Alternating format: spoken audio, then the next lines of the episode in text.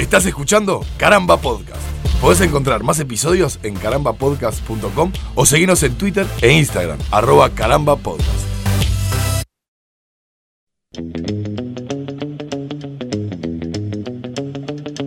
Bienvenidos a una nueva edición de Yo Tengo el Poder, este podcast de caramba, en el cual hablamos de superhéroes, superpoderes, cómics y artes afines. Soy Alejandro y junto a Martín y a Nico, en el día de hoy nos vamos a encargar de uno de los capítulos que probablemente más expectativa nos generó. Eh, creo que desde muchísimos puntos de vista todos estábamos muy ansiosos por llegar a ver todos eh, Avengers Endgame. La vimos todos. Y ya creo que desde un principio sabíamos que este capítulo iba a llegar.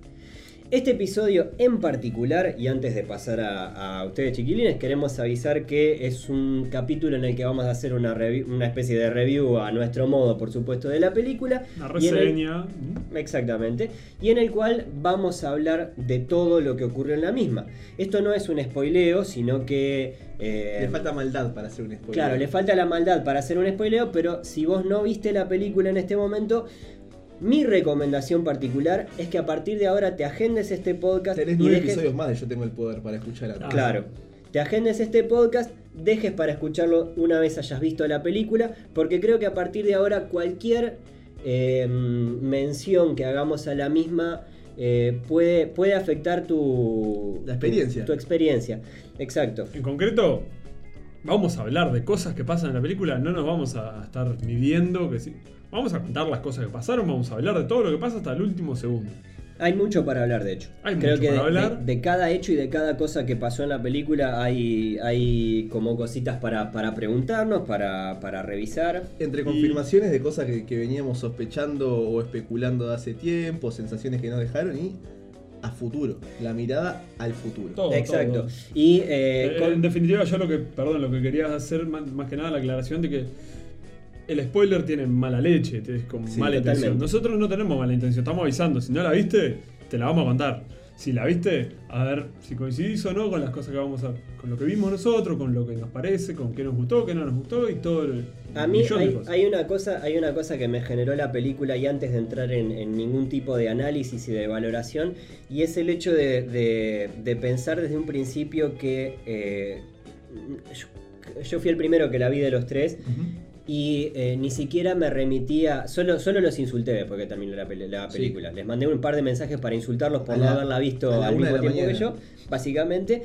Eh, me generó muchísimas ganas de hablar de la película, muchísimas ganas de hablar de la película, pero ni siquiera quería decirles si me había gustado. Pará, porque vos, A ese nivel de, de no querer decirles nada. vos lo viste el día del estreno Lo vi el día del estreno. y Nico fue Al 48 día horas, no, 24 horas después. Sí.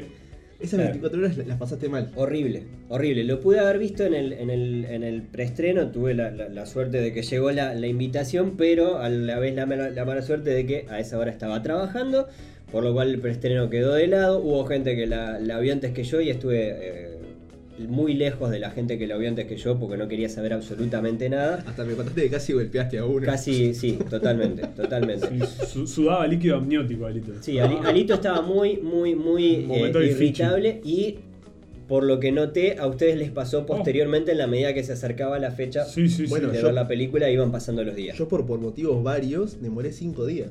Claro. Al quinto día la vi. Claro. Y ya noté, después de que, de que Nico la vio, que en nuestro grupo de WhatsApp nadie hablaba. Porque, porque no se podía hablar, no, no, No, era. No, Era no, no conversemos sobre nada. no, no, es más, hacías preguntas que no te podíamos responder, hacía... eh, queríamos ayudarte, pero, pero lo mejor, la mejor ayuda que te podíamos dar era el silencio. Claro, sí, está.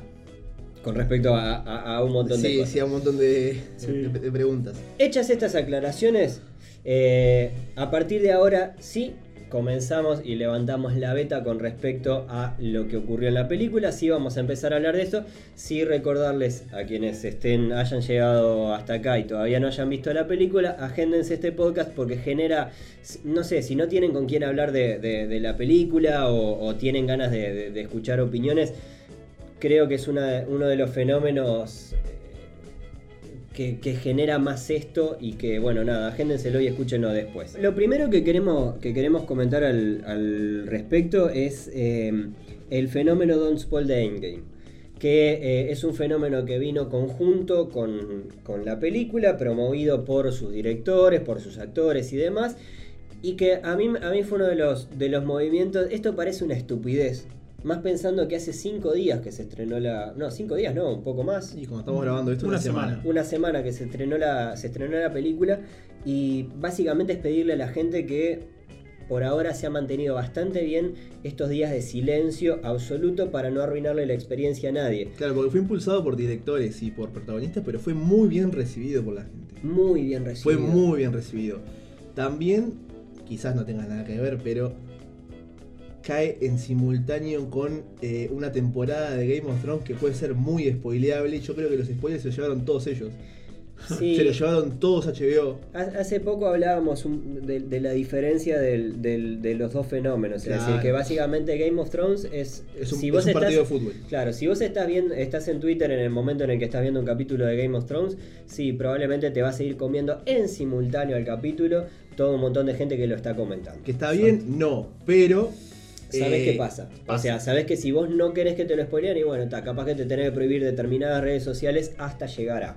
En el caso de Endgame, eh, creo que también el, el ir viéndola es, es progresivo, ¿viste? Había mu- gente, mucha gente que estaba muy sensible con respecto a que no le arruinaran la experiencia, eso me pareció fabuloso. Y mucha, mucha gente Yo temblé. que se puso muy sensible con respecto a, bueno, yo ya la vi y no le quiero arruinar la experiencia a nadie porque, y acá empiezo quizás con las valoraciones, para mí este es el fenómeno cinematográfico de nuestra generación o de nuestra era. Es decir, probablemente la de una generación anterior haya sido Star Wars, que es un fenómeno La trilogía original. la trilogía original, correcto, que después por supuesto nosotros fuimos heredando y, y- y demás, pero eh, no, no lo considero como algo de nuestra generación, yo tengo 36, No, ustedes son un poco más chicos, pero, pero no lo considero como algo tanto de mi generación, sino como de, de- de- de mis hermanos más grandes, por así decirlo. Claro. No es algo que vos hayas vivido de principio a fin. No, lo Porque viví. esto empieza 2008. 2008 con, con, con Iron Man. Sí. O sea, es una cosa que vivimos enteramente en, en- en una edad consciente. Sí, sí, totalmente. Nadie Y- nos contó nada. Y que de hecho, si también tuviera que comparar los fenómenos y sin querer decir que uno fue mejor que el otro, lo que sea, este fenómeno a mí me parece más grande. Más grande desde todo punto de vista. Es decir, fueron muchas más películas durante Claro. mucho más tiempo y lograron en esta última película cosas que vamos a hablar a continuación y que yo valoro como un cierre perfecto. Y los números, ¿no? O sea, saliendo de lo que significa argumentalmente y como experiencia, ¿no? Narrativa y demás, los números ya, ya- ya está. rompió todos los récords de, de estrenos Claro. Y va camino a desbancar a películas más taquilleras del cine. O sea. Avatar y Todo- Titanic creo que son las que quedan ahí en la vuelta, ¿no? Todos los eh, días está partiendo récords, o sea. Es que creo que, que es un fenómeno que trasciende al, al, al nerdo, al, al ultra fan cerrado. Sí. Sí. Yo creo que es algo que alcanzó hasta la gente que no era fanática de ni de cómics ni de superhéroes, que decía, o sea, que se, se sentía como arrastrada por la marea del, del fenómeno. Sí, y sin embargo pasa algo que, es muy extraño también, porque de hecho, lo hablábamos antes de, de empezar este capítulo, esta película es, requiere mucho más del contexto que Infinity War. Porque incluso Infinity War es una película que requiere mucho menos del contexto comparado a esta película. Endgame requiere que vos por lo menos hayas visto Infinity War y además premia el haber visto todo lo que pasó antes, por lo cual Sí. debería de ser una película más prohibitiva con respecto al, al público más, más general. Claro, eh, eso es un concepto que yo les escuché repetir mucho a ustedes. Recordemos que fui el, último en, en completar el, el Marvel Cinematic Universe. Que era que, eh, bueno, hay, hay algunas cosas que sobrevivían solas, algunas películas que sobrevivían solas, pero te iban dando como, como pequeños premios de, de guiños, de bueno, ya que viste esto, mira, te hago un guiño acá que, bueno, va- vas a, entenderlo. Pero por, otro lado, eh, hemos ha- hablado con gente que no vio nada para atrás y que de todas maneras disfrutó mucho el eh, Endgame. Sí, claro. Creo, creo que está. e- Es como una milhoja. esto. Es decir, eh, hay, hay como, como distintas capas en las cuales puedes, probablemente el más fanático de los, de, los cómics o el que tenga más experiencia con, el, con el, universo Marvel en general y no solamente cinematográfico, va a disfrutar de un montón de guiños que tiene la película, así como también eh, eh, quizás el, el- el espectador más casual también puede disfrutar de una, de una buena película. Yo pienso que, que es complicado es complicado sin tener nada de contexto, pero probablemente la película se sostenga por sí misma y sea una película entretenida para quien no ha visto nada inclusive. Y es realmente, como se dice, ¿no? La frutilla de la torta. Es como. Incluye no solo guiños y referencias a todas las películas y a todos los personajes que han pasado por Totalmente. el universo cinematográfico de Marvel, sino que a los cómics debe ser seguramente la que tiene más, más enlaces con los cómics, de cosas que estamos esperando, frases que estamos esperando desde el día cero, eh, eventos, apariciones de personajes, Peleas. interacciones entre personajes que, que hemos visto en los cómics interactuar varias veces. Está llena, llena, llena de cosas. Totalmente. El comienzo de la película, y esto es una de lo- uno de los ítems que teníamos marcados, la película empieza con eh, Ronin, Hawkeye, eh, Claro, ahí todavía Hawkeye. Todavía, Todavía Hawkeye. Eh, te diría más, la película empieza con Clint Barton Es verdad. perfecto. Es decir, ¿No? a quien se le ve la tobillera, de hecho, en su casa de campo con la tobillera del Ministerio de, de Bonomi, Sí. del Ministerio del Interior. eh, junto a su familia, eh, entrenando a, a su hija, o entrenando a su hija es, un, es, es casi que un decir, está jugando con su Sí, hija que sí. tiene un arco y una flecha y está, Y- y a- y y está anda- tirando y Están volando. una situación de lo más cotidiana y de lo más eh, eh, familia Disney y todo está lindo. En un momento Es tan lindo, se dice. es tan, es tan lindo. Es tan lindo. En un momento la familia de Hawkeye desaparece y todos sabemos que ese fue el momento en el que a, a- a Hawkeye le repercute el chasquido de, de Thanos. Claro, fue como algo que le sobró de Infinity War, pero que calza tan perfecto en, en- perfecto. Y que en Infinity Hawkeye es la única referencia que se hace, igual que Ant-Man, es que estaban con arresto domiciliario Claro. después de eh, Civil War, ¿no? Totalmente. De- de- por haber ayudado al Capitán América. Y que no iban a hacer nada. Y no aparecieron y quedaron por eso. Totalmente. Yo creo que este es uno de los momentos. ¿Por qué es importante? Porque creo que te marca ya de pique que el tono de la película va a ser otro con respecto a todo lo que veníamos viendo. Esta es una película dramática principalmente. ¿Estamos de acuerdo? Sí. que probablemente todos fuimos al cine esperando quizás, eh, no sé, algo que fuera una, una película más, más de batalla épica y de Mm. coso y de... re- Y sin embargo, no, no, no se trata de eso. Lo cual a mí me gustó muchísimo. Y no le conté el ratio de, de- de chistes por minuto, pero es muy bajo. Es muy bajo. Es bastante bajo. Eh, Tiene, sigue manteniendo esa característica de que te meten un chiste en momentos. Claro, lo- creo que los chistes se los, se los dieron todos a, a Rocket y a Ant-Man. Son los que, los, los que mantienen. bueno... eh, ah, bueno, los chistes en sí, claro. Claro, chiste, chiste, chiste como para descontracturar momentos. Tony. Tony siempre A con Tony los sí, sobrenombres. también, claro. con los sobrenombres. Tony comienza perdido en el espacio junto a Nebula en una nave que se está por quedar sin aire y que está todo mal. Reenganchando con Infinity, sabemos que eran los únicos dos que habían quedado en, en el planeta Titán, Exacto. Nebula y, y Tony Stark. Porque Doctor Strange desaparece, porque Star-Lord desaparece, Spider-Man. Spider-Man desaparece Groot también. desaparece. Groot desaparece. Eh, bueno, básicamente fueron los, los que, los que quedaron. todo. Sí. eh, Y aparte con el, con el agregado de, de- del drama de Tony grabándole un mensaje a Pepper sí. con, con su casco por si alguna vez ves esto. Que, que es esa relación tecnológica que tiene Tony Stark con prácticamente Con el mundo, todo. ¿no? Es su forma de. Yo lo veo como. Es como. Como un. No sé. Un deseñal, ¿no? Es como un tipo que se fue más adelante del Millennial y del Centennial y del todo. El Pergolini de ellos. Es el Pergolini de ellos. Pensé, pues sabes que pensé la misma referencia y no la quise decir. Pero, pero claro, pero es un tipo que está absolutamente viviendo su vida de manera nada, tecno- tecnológica. Está viviendo un drama, se está por morir, la está por quedar y lo que está haciendo es usar sus la, la- la energía que le queda para tratar de mandarle videos que no sabe si le van a llegar a, a Potts. Sí, sí, como ese que se saca una selfie y, lo- y choca un auto. ¿no? Es lo mismo. Y bueno, basi- básicamente. Ahí es donde, donde llega Capitana Marvel para, nada, eh, salvar a... Eh, desde que apareció ha, ha sido como un este, salvada. ¿no? 0800. Cla- eh, Y sí, tiene eso del, del- del Deus Ex Machina, ¿no? Sí. De los cómics. Sí. Y de Sí, cualquier sí. historia. Una cosa que sí, argumentalmente pertenece, pero es como que bueno. Y se ve en Endgame muy clarito. La capitana interactúa con los demás No, no es para parte sacarle las papas del fuego. Claro.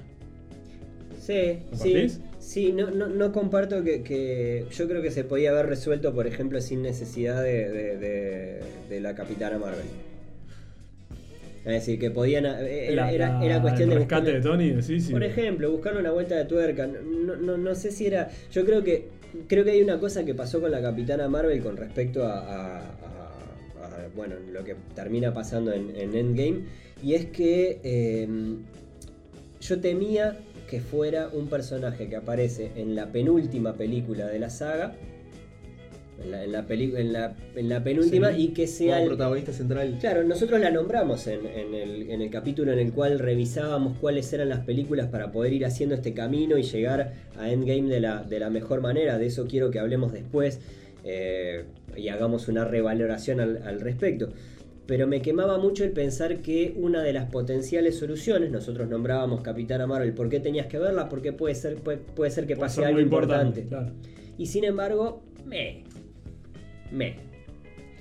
Para mí, más que nada, la importancia de la Capitana Marvel es que empieza a marcar la tónica de cómo va a ser a partir de ahora el universo Marvel. Ella está, en cierta forma, tomando Sí. una antorcha que ya vamos a entrar en por qué queda, ¿no? Es medio acéfalo está quedando. el- Después de Endgame, Totalmente. las grandes estructuras y los grandes cimientos del universo Marvel Los dos principales ya, ya se fueron. Sí. Posteriormente a, a- a esto y cuando llegan a, reunirse nuevamente los, digamos, los, los personajes que quedaron, los buenos que quedaron, eh, nada, hay que ver qué hacemos, bueno, y qué hacemos con Thanos, qué pasó, cómo se... ¿no? Y, y da, creo que la película ahí te da una especie... es una especie de, de vestuario de cebollitas, porque están todos entre esa calentura de, de- de- de- de perdimos y bueno, hay que jugar de nuevo. Sí, y, Eh, y- convengamos, eh, eh, no sé si fuimos claros en esto, pero pasaron unos veintipocos días, dice al principio, Tres semanas dice que pa- pasaron. desde este momento. sí, sí, sí, sí, Eh, totalmente. yo soy hincha de que eh, tendría que haber puesto igual la- para la gente que no vio la Capitana Marvel, la escena post créditos de Captain Marvel Sí, tendría que haber estado en Endgame. El momento en el que ellos eh, no, te, no te muestran cómo, pero los Avengers que quedan dieron con el con el Tesseract. con el bip bip radiollamada, Ah, con el- con- eh, perdón, ¿no? El, sí. el radiollamada, como, ¿cómo se llama eso? El Sí, bip, bip. mensajero. Es un bip. Eh, es una especie de bip bip de, de Nick Fury. Que Nick Que Fury le- tenía que se lo había dado a la Capitana Marvel en su película. Claro. Entonces, Que se le cae a Fury cuando se desintegra por el chasquido de Thanos en Exacto. Infinity War. eh, Pero que llega a hacer ese llamado. En la escena post créditos de Capitana Marvel están los Avengers que van quedando con ese aparato en su poder, que no sabemos cómo lo recuperaron, enchufado a una máquina, puenteado para que no se le termine la batería y, que siga emitiendo la señal, que no saben qué es, pero que si Fury lo hizo por algo era. Claro. Y, si, y todavía no sabemos quién está del otro lado. Y dice, no, pero si mirá, se apagó, dejó de hacer la señal. ¿Y qué? Pero si estaba conectado, no, no, no sé qué. Y ahí se dan vuelta y está la mina ahí, parada al lado de ellos. Claro. Y dice, ¿dónde está Nick Fury? Y, y todos la quedan mirando así. Claro, esta baraja. Y está. ¿De, Claro, de dónde saliste? Porque ninguno la, la conocía. Exacto. Ninguno la conocía. Salvo Fury, que ya no estaba. ¿Y por qué? ¿Dónde estaba esta mina? Bueno, eso se explica. Esta muchacha, ¿dónde estaba? Se explica un poco en Endgame. Y sobre todo, yo creo que queda claro viendo Capitana Marvel que a dónde se va ella, por qué no estaba en la Tierra y bueno. Totalmente. Hay una cosa que viene, eh, un momento que viene acá que para mí es súper importante, que es el, el rol de, de la Capitana Marvel eh, a la hora de terminar de decidir, bueno, ¿qué hacemos? ¿Cómo, qué, qué hacemos? ¿Cómo tratamos de resolver esto? La Capitana es una de las que está más... eh, Afina. Más afina, Oh, vamos a buscar a Thanos, vamos, vamos- Sí. vamos a darle. Y se da ese diálogo de, oh, si no pudimos una vez, ¿qué te hace pensar que vamos a poder ahora? Y porque Y ahora porque estoy, yo. Claro. Exacto. O sea, está muy salada la señora. Claro, por- por- pasa que, que su, su- su combate se desarrolla, o sea, sus combates se, se desarrollan a una escala mayor sus poderes están- Claro. son algo que no. Está en otro nivel. Entonces, eh, para ella representaba un nivel mucho menor de dificultad que, que- que para, para el resto de los, de los Avengers que estaban ahí. Sí, y de hecho había, había equipo. Y a mí me llamó muchísimo la atención y me gustó muchísimo. Bueno, más allá de, de- de que estoy esperando a rabiar los memes de, de- de Thanos y su pucherito. De, de Thanos preparándose el pucherito en, en- en la selva. Yo me imaginaba qué lindo que le quedaría el, el Oh McDonald's cuando llegamos a. Sí, sí. Un banjo de fondo ahí. Ese, ese eh, Tano eh, Nardalepe que vemos ahí cocinando. Cocinándose. Cocinando Eh, con el tío Thanos. Una es- cosa con respecto a ese Thanos justamente es el, el- el tono, el tono de tono de suena, ah, rarísimo. Recordemos que pasaron tres semanas. No Sí. es que fueron a buscarlo 30 años después. Sí, No, no. Pasaron tres semanas. ¿Y por qué saben dónde está? Bueno, porque Nebula lo sabe. Exacto. Nebula Pero además- lo supone porque él había dicho que cuando se retirara. Su, su plan siempre fue el mismo, el tipo cumplió su plan. En- "Puede- de Thanos pueden decir cualquier cosa, pero Un hombre lo que no es es un mentiroso, Eh, dice ella. Sí, exacto. Y, y además detectan con el- sus radares mágicos de, de- ¿no? O su álgebra exhibicionista que volvió a usar la gema. Claro. Exacto. Hubo un chasquido Un más. chasquido energético, una cuestión, pipapum, de que volvió a usar las gemas. Entonces ahí, Sí, señor. El- la, la llegada a, a ese Thanos. A- es- esa escena tiene, tiene, tiene varias cosas. Primero que nada, un Thanos. Les diría que hasta diferente al último que vimos. Sí, sin duda. al que habíamos visto en Infinity, porque eh, yo creo que es, es muy raro de, de describir, porque por un lado es, eh, yo creo que llega la maduración culmine de- de- del, del personaje. Es decir, vemos el- la versión más madura de Thanos en ese momento. Primero que nada que cumplió con su cometido, pero antes de cumplir con su cometido y de... de- de- mató- tuvo que matar a la hija, tuvo que hacer un sacrificio. Que, que habiendo visto Infinity War, sabemos lo que le costó. todo, dice él. Cuando la niña mora en, el- en ese mundo de las almas, o en ese lugar, esa dimensión que no sabemos bien qué es, le dice, ¿y qué te, qué te costó? ¿Valía la pena? ¿Qué te- eh? Todo me costó. Claro, Hasta físicamente está físicamente. disminuido y El físicamente disminuido también tiene que ver con El segundo uso de las gemas, con ese segundo chasquido eh, en el cual, bueno, una vez llegados los, los Avengers, eh, tiene, tiene que explicar, básicamente les explica como también una mezcla de resignación y de... y de- sí, sí, está- ya está hecho. lo que tenía que cumplir. El Es segundo Thanos- chasquido fue para destruir las Es gemas. un Thanos filosóficamente y espiritualmente completo, digamos. Es Sí. un- Como reflexionando todavía todo lo que sucedió, porque, bueno, más allá de que fue un chasquido, sin arrepentimiento, sin satisfacción tampoco. Sin satisfacción. Sin Yo no sin- sé si, si sin sin arrepentimiento. Es como... Pero podría haber deshecho lo que hizo con las gemas. yo, yo Claro, creo que. está bien. Y sin embargo opta por no contradecirse. Opta Sí. por destruir el- las gemas. Es un Thanos tibetanos. Claro, Está pero, pero aún así le, le En el notás un, nirvana de Thanos. un dejo de. No sé si es culpa, eh, un. No sé, Es es, es como eso, el- un. Me costó todo. Claro. Es como una pena, es como la pena de haber tenido que romper determinadas cosas para un, un bien que él entendía mayor. Claro, de va, hecho, eso creo que es una de las complejidades más interesantes que tiene eh, Thanos como, como villano en esta saga. Que, que no es que sea un tipo malo porque es malo.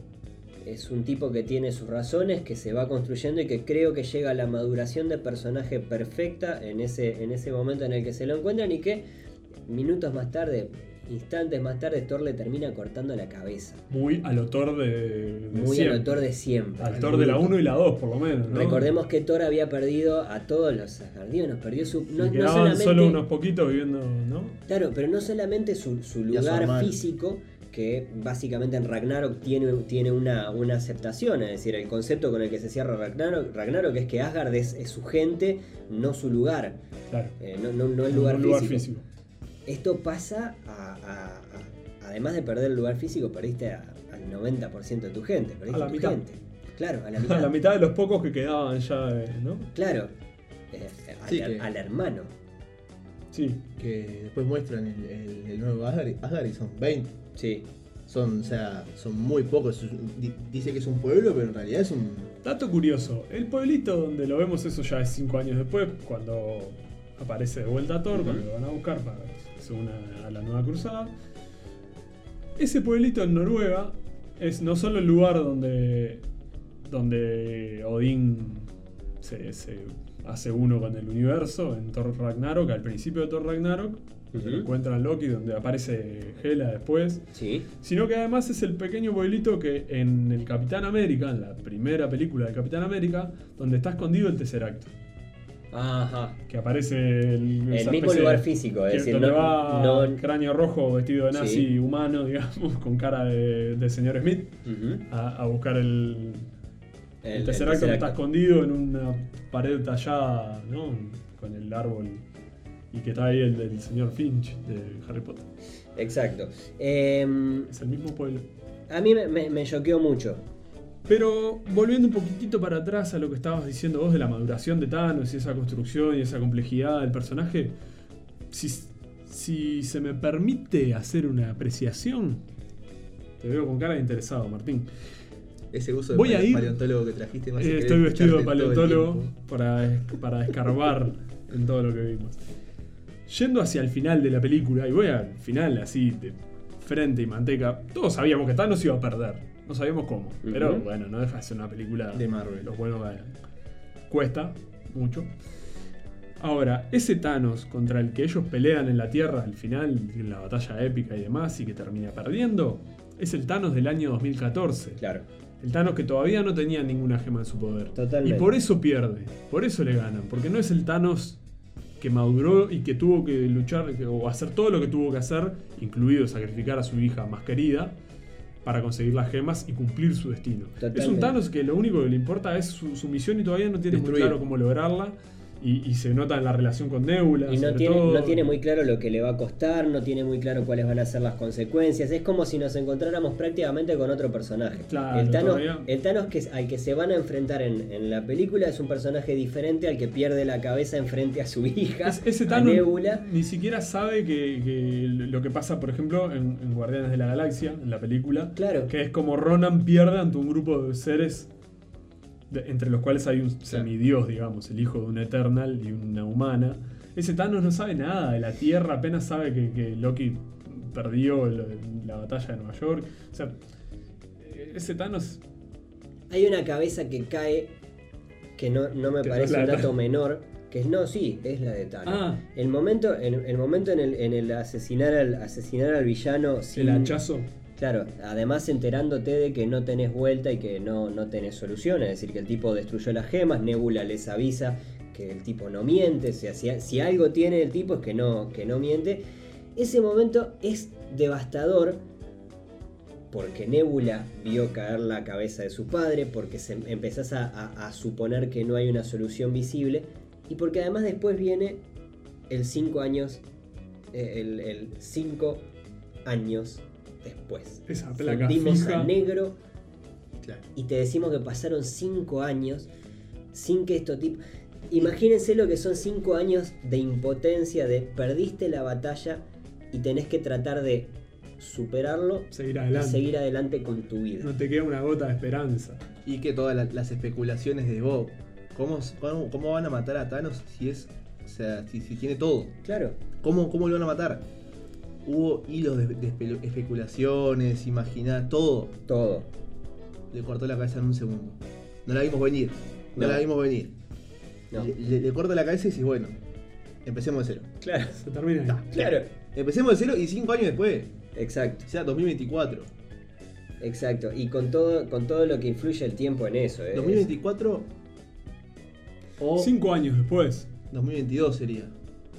Porque si esto pasa pegado a Infinity War, que se desarrolla en el 2017, No lo tengo claro. esto sería en el sinceramente. 2022. Bueno, Sinceramente no, no- no me puse a calcular eso. Una cosita, dato curioso, ya que estoy con esta de las meterme charlas.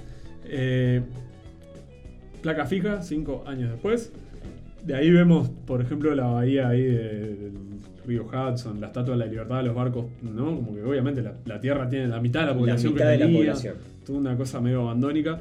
Y Steve Rogers, el Capitán América, está en un grupo De de autoayuda. autoayuda medio como dirigiéndolo, además, que era lo que hacía Falcon cuando él lo conoció como veteranos.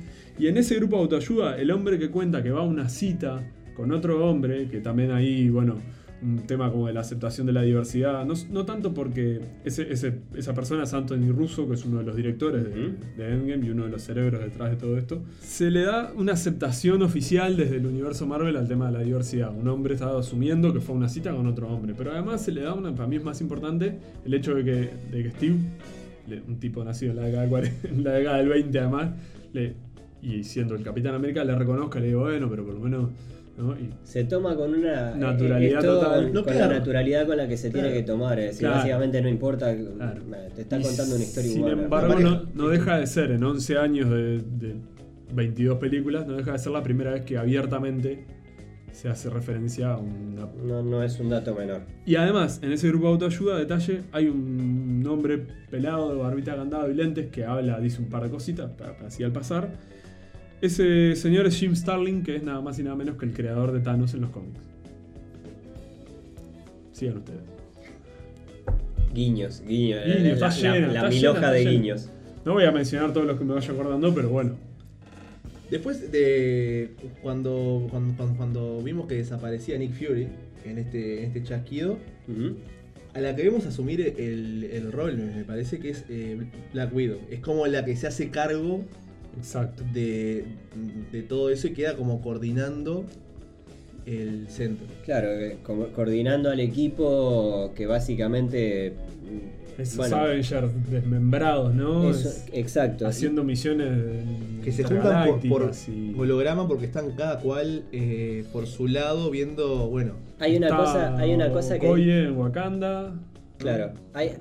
Hay una cosa que dice ahí la capitana Marvel que, que me, parece, me parece fundamental también para entender la dimensión de lo, de lo que estaba pasando, que es que eh, cuando, cuando le, le dice, vos vení, venite a dar una mano o lo que sea, básicamente la explicación es esto mismo que le está pasando a tu planeta, le está pasando a todo, A un todo montón de planetas en la galaxia. claro.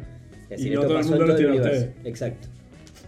Que, Sí, que- que no es menor. Sobre todo para darle dimensión. Que eso, que eso es una cosa que me fascinó de esta película. Cómo toma dimensión el hecho del chasquido. Porque va mucho más allá del, del- del chasquido y del que te digan que mataron un montón de gente. La- los directores quieren que vos pongas énfasis en que vos se fue un montón de gente, se murió un montón de gente. Va mucho más allá del meme de la tormenta de polvo y la, y la paja. Bueno. Es decir, esto, esto es tomar dimensión y, y detenerte a pensarlo para que vos después lo, lo veas con, con la potencia que realmente tiene el acto de Thanos. volviendo a la, escena de las citas, eh, una- un- no, me acuerdo quién es que, que le dice al- al capitán que no podían hablar de otra cosa que, que- que no sea de, de todo lo que pasó. Claro, Claro, Y era cinco sí. años después. claro. Y no podían hablar de otra cosa porque tal, es un Sí. mundo que quedó. Y él se puso a llorar y, y- y vos después. Después lloré yo. Exacto. ¿No? Exacto. Y el contraste perfecto para todo esto que está pasando, creo, es la vida de Tony Stark. Porque Tony, si bien pasa por esta tragedia y, y- y demás, y, y además por la derrota, ¿eh? que no es menor. En, en los. En, Una en- derrota traumática. en el equipo que en, en el equipo queda una sensación de derrota que se suma a una fractura que ya existía entre el Capitán América y Iron Man eh, a partir de, de Civil War y, y las exigencias del gobierno para las firmas y todo eso.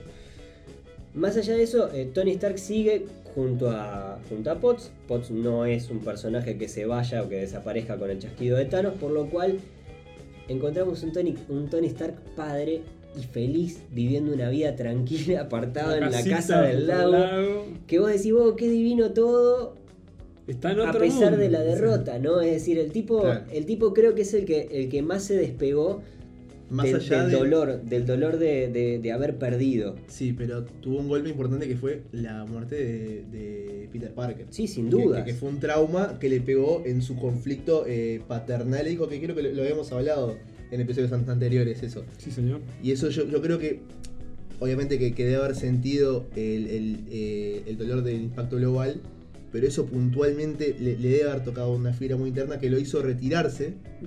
Y bueno, como, como decías, eh, junto a Pepper tener una, una hija. Sí, claro, y que más adelante, además, esa relación Preciosa paternal. casa al lado. Preciosa casa al lado. Que más adelante esa relación también va a ser el, el disparador en la relación Spider- paternal. eh, Spider-Man, Iron Man va a ser como la, la gota que rebasa el vaso para, para, para, bueno, para tratar de volver a encauzar la cosa y decir, bueno, hay una, hay una potencial solución. ¿Vuelve por, por Spider-Man? No, pero es el último empuje, ¿no? Es, es, es el, mirar- foto, el ¿no? ver esa foto Yo con creo que es un Peter. 70% de Spider-Man, 30% del resto del mundo. O sea, yo creo que tiene mucho Spider-Man ahí. No, Es yo- como, y- siento que, le- que, que- que él siente un, un tema de, de deuda. de culpa, de, De culpa, todo sí, un montón de culpa cosas. que deuda. Y no deja de haber, eh, a mi parecer, un tema eh, del pasaje de antorcha. Sí, Spider-Man va a ser el, el- creo yo, que no, no- por nada la fase 3 del universo Marvel no termina ahora, no terminó con Endgame. Termina en la próxima película que es la, la segunda de Spider-Man. claro. Va, va a ser la primera película después de todo esto, así como Ant-Man. eh, bueno, en realidad sí. Ant-Man fue la primera película después de Infinity, Sí, claro. ¿no? Y después vino Capitana Marvel. Que si bien Ant-Man nos hizo la trampa de que todos esperábamos a ver qué iba a pasar. Porque estuvo en chasquido. ¿Qué pasó con Y Ant-Man? no. Nada. Y no. Se reduce Hay la una- escena post-crédito, básicamente. Eh, sí, pa- la película Pero la- transcurre antes del chasquido. Pero el- la escena post créditos es un bombazo. sí, bombazo. Es, sí. un, es un bombazo que Bombazo. yo tuve el- la suerte de que me demoré en verla. Entonces prácticamente la junté ahora. Claro.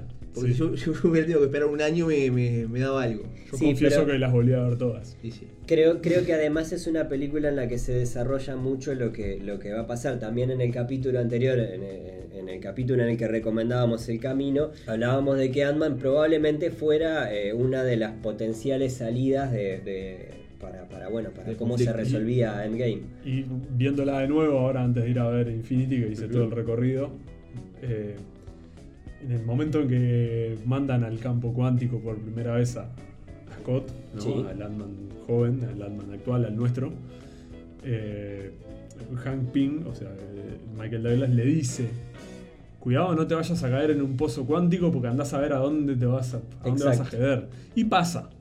Es un dato que pasa. Claro. Bueno, Sí. ahí tenemos la clave para la resolución de Infinity y de todo este quilombo. que- Totalmente. Y no, no es menor el dato, eh, retomando por, por donde nos habíamos quedado, de que eh, el conflicto que se le plantea a Tony Stark a partir de ahora, es decir, esta familia pasa a ser un problema para que Tony Stark se sume al equipo a la hora de, de resolverlo. Recordemos que lo que va a pasar eh, es, el, es el regreso casual de Ant-Man al- al- a estos cinco años después. No, no. Para, para, para. para. A ver, Yo sé que es- eh, me encanta Marvel, Ajá. me encantan las películas. tomó color Martín. Sí. ¿No se podía haber pensado un poco mejor, hermanos rusos, el, el- el temita de que una Ah, rata, Para mí un ratón pateara, Una eh, rata, una rata. un ratón pateara un, un control ahí y, y de- y devuelva a Ant-Man del universo cuántico al nuestro? A mí está clarísimo, es simbólico y, y representa como una, Gracias a una rata, el universo Marvel logra revivir, ¿no? Que fue lo que pasó cuando Disney, o sea Mickey, compró Marvel y empezó a hacer estas películas porque Marvel estaba en un muy mal momento editorialmente. Es una rata revive a No, Marvel. no, sí, no, está clarísimo. Está clarísimo. Es muy raro. Me encantó. Está clarísimo. Pero. Estoy me- seguro me- que el contrato antes de empezar a hacer las películas, todas que- decía, bueno, Un ratón tiene que salvar a. acá tiene que haber una rata que salve todo como Mickey, claro. Es más, yo no leí todos los créditos al final, pero. Cuando aparezca Pluto. La rata debe decir, ¿no? Que, viste himself. que ponen los perros. Mickey Mouse as himself. Mickey Mouse, claro. La llegada de, de Ant-Man básicamente lo que plantea es, la, es la- empieza a ser la luz de esperanza, ¿no? Es decir, la forma de poder eh, resolver este conflicto. Ahí lo que nos encontramos básicamente es con el problema de que Iron Man, eh, Tony Stark, perdón, no, no, primero que no está todo bien con el Capitán América, que esa, esa derrota y la pelea previa con, con Civil War Se fra- culpan, fracturaron, eh, o sea, dieron un golpe Sí. muy fuerte a, a- a los Avengers en general. Este, pero también el, el tipo tiene un propósito para vivir ahora y su vida está bien ahora. Yo hubiera querido, perdón, que te corte esta línea de pensamiento, pero hubiera querido una escena de, de Bucky ¿no? El Winter Soldier y Tony, Sí. una charla mano a mano. Ahí. O escuchame una cosa, o poner un. Yo no antes- sé, una mirada, un algo que diera cuenta de. Yo antes no te bancaba vos, pero. Pero que entienda que también el tipo estaba bajo, ¿no? O sea, a esta altura. No sé. Sí, sí. Bien, ahí es donde, donde no- nos encontramos quizás uno de los momentos de descompresión, que es el encontrar a Bruce Banner eh, amigado con, con Hulk, básicamente. Es decir, Bueno, amalgamado. Aparece Ant-Man, dice, vos, mirá, yo tuve todo este tiempo, ¿qué pasó? No sabe nada, no entiende nada de lo que pasó. Se encuentra con que su hija está viva, descubre más o menos. Porque técnicamente él desapareció 5 segundos, creo. Claro, no, él- sé para él fue un tiempo que, rato. que manejan en Unos la película. minutos, Cinco realmente, horas pero- creo que había sido. Cinco horas, ¿no? que- que dicen. Claro, y lo que pasaron fueron 5 años. Y, y les plantea esta cuestión y dice, bueno, vamos, necesitamos a alguien que sepa esto. ¿Quién? Vamos a ver a Tony. Ahí está todo lo que vos decías. Tony dice, no, yo estoy... Yo estoy Yo cómodo con mi familia y aparte vos sos un boludo, vos tendrías que haber firmado en su momento para que todo, Todo esto, esto no pasara. Esto es tu culpa, no me rompas la pija. Sí, hay niños, pero... A la hija de Tony ahí en la vuelta, ¿cómo vas a andar diciendo pija? Eh, Entonces, ¿a quién vamos a buscar? ¿A alguien más que tenga un cerebro grande? eh, Este muchacho verde. eh, exactamente, a Bruce Banner. Y Bruce Banner está eh, amalgamado, es decir, En la simbiosis más eh, amigable que se ha visto. Lo- Sí. Lo, mejor de dos mundos. lo mejor de los dos mundos. Lo mejor de los dos mundos. Lo mejor de los Sí, dos. claro. A mí, eh, claro, es, es- es una, buena, una, una- una buena mezcla, pero le falta violencia cuando se enoja. Y bueno, Bueno, La- claro, no parece no es violencia irracional, pero. eso queda, queda muy graficado en la- cuando vuelven a la batalla de Nueva York y dice, vos mientras rompe algo, por la duda. Claro, que- Agarra una moto ahí y la, medio que la empuja y dice, ¡guau! Claro, porque Y no hace se- como Shrek con las manitos así. Porque tiene la super fuerza de Hulk, pero no se enoja. Claro. Eh, o sea, no, la- no tiene el desacate, es el Berserker claro, ese. el, el coso que, que, que- que partía al, al que sea. Yo creo que eso cinematográficamente es un momento eh, es un momento de descompresión, Sí, es decir, eh, entra, vuelve el humor Marvel, eh, para mí delicioso. eh, eh, eh, yo, yo disfruté mucho la, la- la escena y creo que creo que mi, mi mente necesitaba en ese momento descomprimime Pausa, esto pausa. porque estoy angustiado. El Y tipo después- está en una cafetería comiéndose tres platos de bafle y un chivito canadiense y tiene ahí una...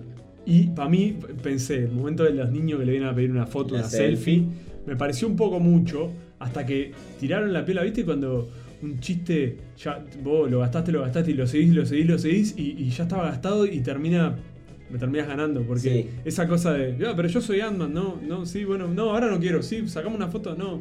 Es que eh, hay- Y- hay- y- Yo creo, creo que hay un dato no menor que, que es que cuando, cuando llega el, el, el cinco años después, en mi cine, cuando yo lo vi, se generó un... Oh, Sí, fue un Genérico. silencio mortuorio. no, no, no necesariamente ¿No? un silencio. El silencio. el silencio pasa más adelante, el silencio más profundo que he escuchado en una sala de cine. Pero esto fue como un... Yo escuchaba pop, me, no me me estás volando, me estás volando la cabeza, ¿entendés? Me estás, me estás diciendo que pasaron cinco años. Descomprimir eso con Hulk me parece, me parece genial, justamente además cuando hay una luz de salida y una posible solución para este conflicto. Después que- queda muy gracioso cuando lo suben arriba de la camioneta. Y atrás. Sí, Sí. claro. Y ahí van a, a la New Asgard, que es donde quedan, ¿qué sean? 20, 30 supervivientes de, Y De- la mitad de los que viajaban ahí en la. de los asgardianos. Y para, para mí también los mejores supervivientes. Y aparece eh, otro momento polémico. Ah. Digo polémico porque yo sé que a ustedes les gustó y a mí no. A mí no, no, no es que no me gustó, sino que no me simpatizó del todo. Que es el Thor con una zapán de, de- de cerveza. Lo amé, Que, lo amé, amé el tono de... eh, no, lo amé, amé todo lo que pasó ahí. para Nico, vos, vos estás más de mi lado de que, de que me hace mucho ruido que humanicen tanto a un semidios, a un dios, perdón. El tema es que el concepto de Dios es si te parás desde el punto de vista de un ser humano.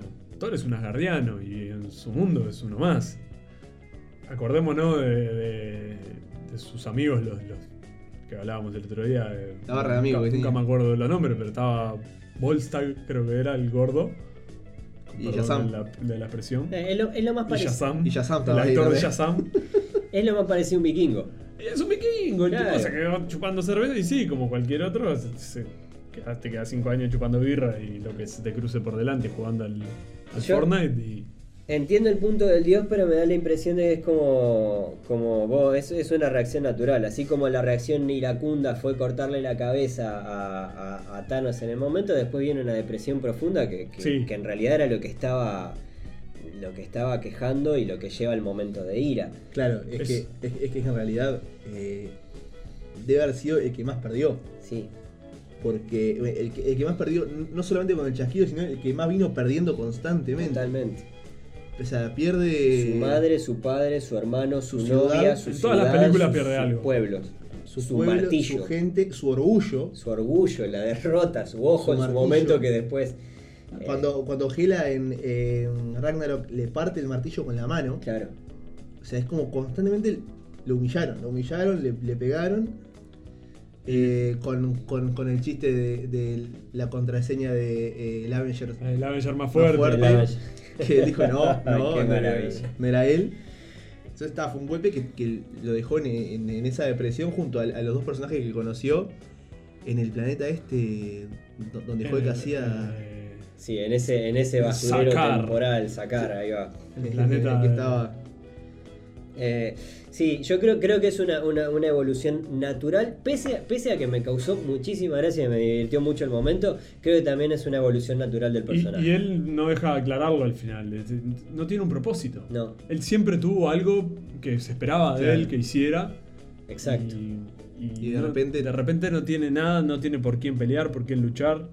Y eso, al final, cuando él da como el paso para salir de la depresión después de la lucha y de, ¿no? de recuperar las esperanzas, que él se va a buscar su destino, digamos, ¿no? Se claro. va como a ver quién soy.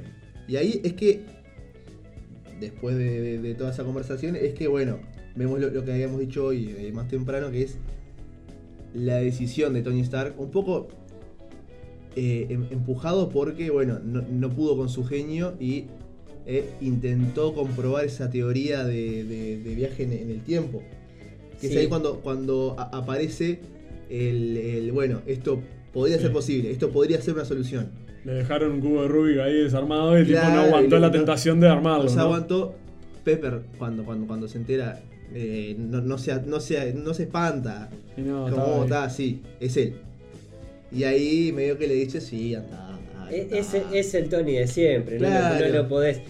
Está, lo tenés, lo tuviste ahí durante cinco años con, con un rol más paternal, más familiar más coso, pero, pero está, pero en el fondo no deja de tener una derrota que es quizás la, la- la pérdida más grande o una de las pérdidas enormes y significativas que tuvo, que tuvo después de, de- de Infinity.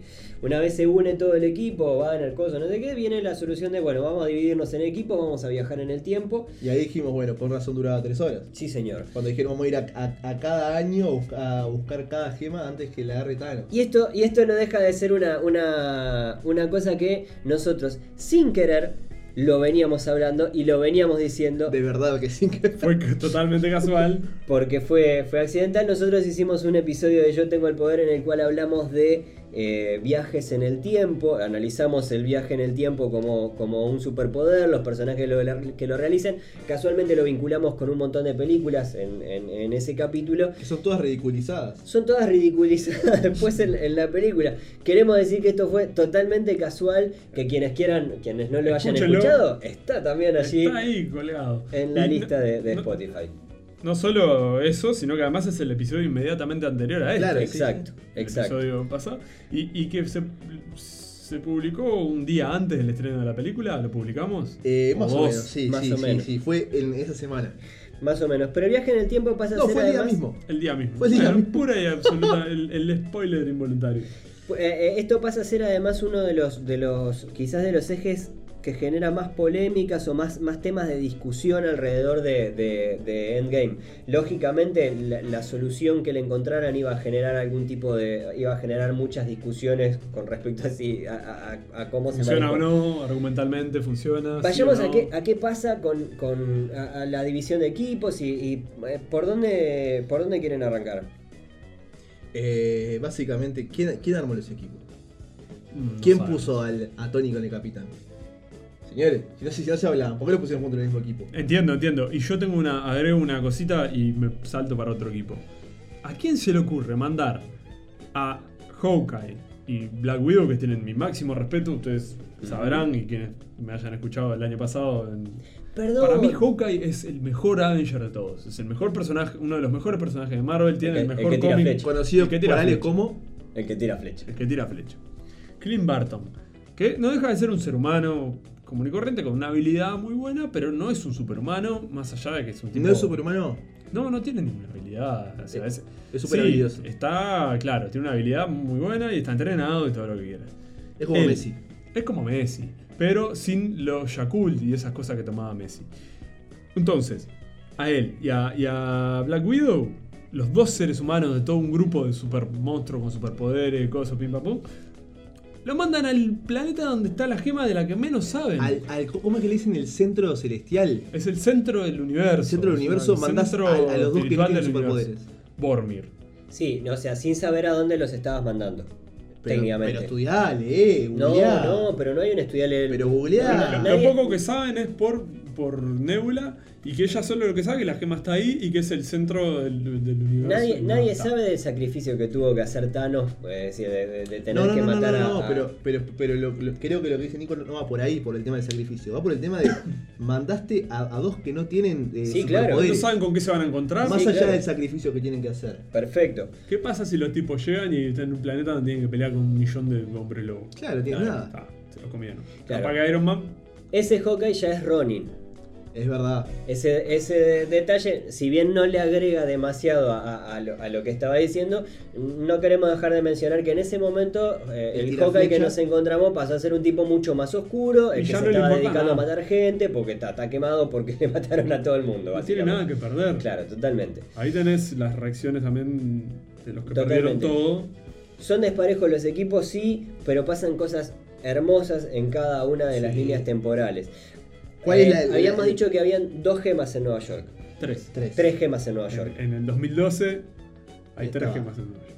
El, el, el tercer acto, Sí. eh, la gema de Doctor Strange y y la del cetro de Loki. O sea, recapitulando, la gema del, del ojo de Agamotto, que es la que tiene The Ancient One, la, Ujú. la maestra, la, La pelada, pelada, la, la pelada, pelada. el pato Sánchez. el pato Sánchez Albino, como dijo Ale. Eh, que es la gema del tiempo, la verde. Ujú. En el cetro de Loki, en ese, en ese bastón con punta que tiene, está la gema de la mente, que es la que Claro. luego se usa para darle vida a Vision en Age of Ultron. Y en el tercer acto está la gema del espacio, que es el cubo celeste brillante, para gente que no sabe nada, Sí. que lo están usando. A partir de ahora la gema de la polémica porque es quizás la que generó más. Generó más. Es la que Vamos- se ha movido más y la que ha ido en venido más. Sí, sí, totalmente. Quizás la que Eh, tenga más apariciones en películas y tal. Totalmente. Hay una cosa que pasa con eh, Hulk y eh, cuando va a, a recuperar la gema del, del tiempo, eh, hablando con el, con el Pato es, Sánchez, es- como- es una secuencia perfecta. Es una muy es buena una de las secuencia. mejores escenas de- es, es hermosa.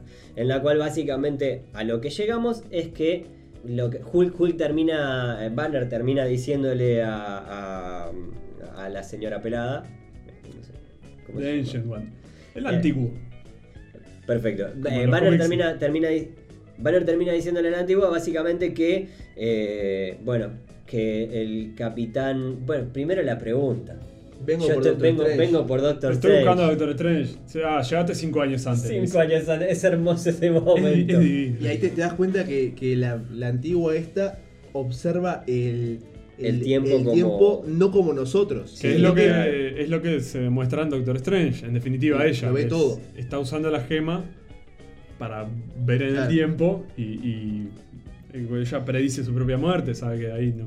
Ya sabe además que eh, eh, el doctor va a ser el, el mejor de El todos mejor de nosotros. El mejor de todos ellos. Y eso me pareció, me pareció súper fuerte, así como el, el entender, porque Banner casi se lo dice como, como al pasar, pero el entender que si, eh, si Strange le dio la gema eh, vol- Voluntariamente. voluntariamente, si se quiere, Sí, a, a- a Thanos. a Thanos, es porque yo no sé qué va a pasar. Pero si se la dio y bueno, está, y será por algo. Y yo era no una estoy confiada, capaz que le erramos, pero por algo Pero se la dio, toma la gema, llévatela. Era una de las grandes incógnitas que tenía, era ¿por qué se la dio sin más? Si él le había eh, advertido a Tony, le dijo, mirá que si, si ustedes corren peligro, yo voy a proteger a, a la gema, no a ustedes. Mm. Sí, totalmente. Y cinco minutos después le da la gema a Thanos. Sí. Que es su, su deber, era ese.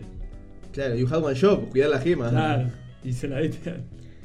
Eh, además, eh, Cuando, cuando, cuando Hulk va imprudentemente y dice, bueno, si no me la das vos, la agarro yo.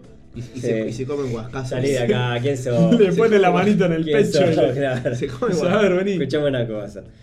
¿Sabes Eh, quién soy yo?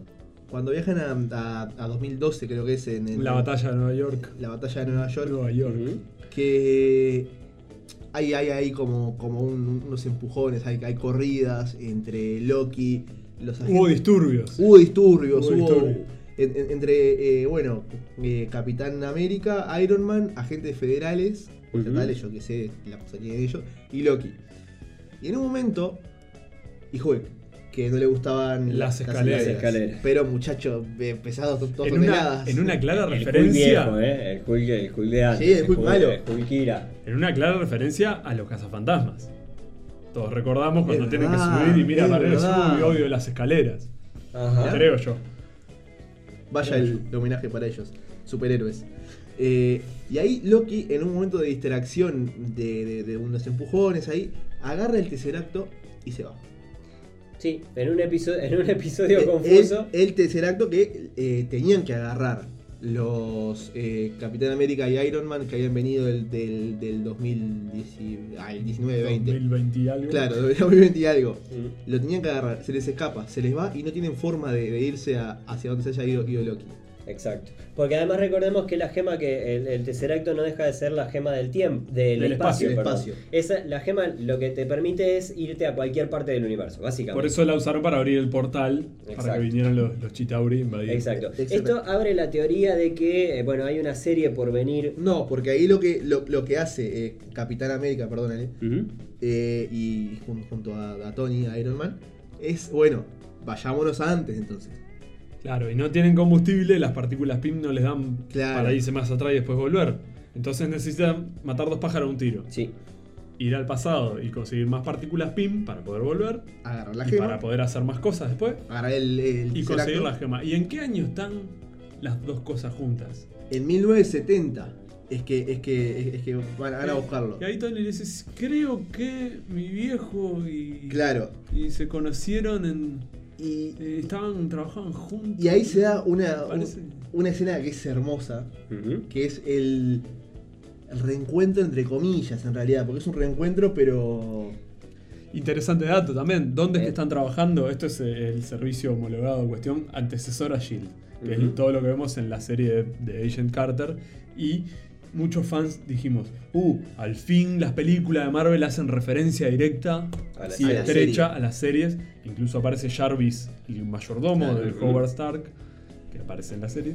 Un Pero además, Stark que, que- lo encuentra a Tony robando el, el, el Tesseracto. Claro. Sí. ¿De, dónde es- se lo está llevando? Perdón, que me Sí. quedó ese dato colgado. Es el campamento donde el Capitán América se entrenó. Exacto. La primera Capitán América. Exacto. Que, hay- que- Vuelven al que hay un cartel que dice eh, "A- aquí nació el, el Capitán América.